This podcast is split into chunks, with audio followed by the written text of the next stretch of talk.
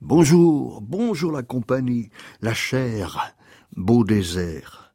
Oui, le poème vient à nous parfois comme du miel, on en parlait hier, mais aussi, il faut pas se mentir, c'est c'est un bon bouillon bienfaisant, la poésie. Hein Ça se rapporte à la sobriété heureuse, méditation sur, sur l'essentiel et l'abstinence.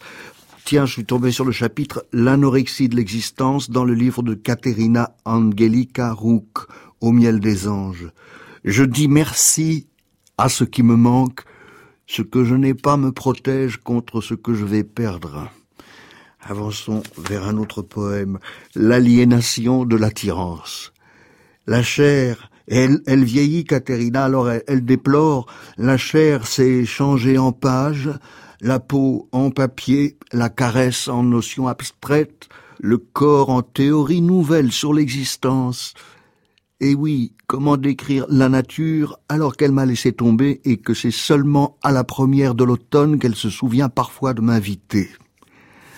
J'espère trouver le courage d'exprimer une volonté ultime, voir un bel homme dévêtu pour le souvenir, pour conserver le corps masculin comme dernière image, lui qui n'est pas matière, mais la surnaturelle substance de l'avenir, car tel est le plaisir, toucher le périssable, pour écarter la mort.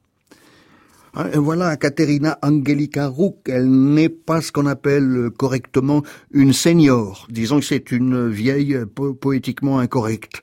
Violation.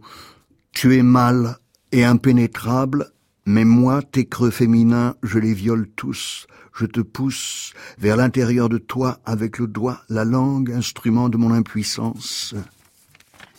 Oh, toi qui es long, comme la flûte oubliée par Dieu sous le peuplier, dans l'affolement du désastre. Je veux te conquérir de l'intérieur, d'où partent tes pensées et tous tes sucs.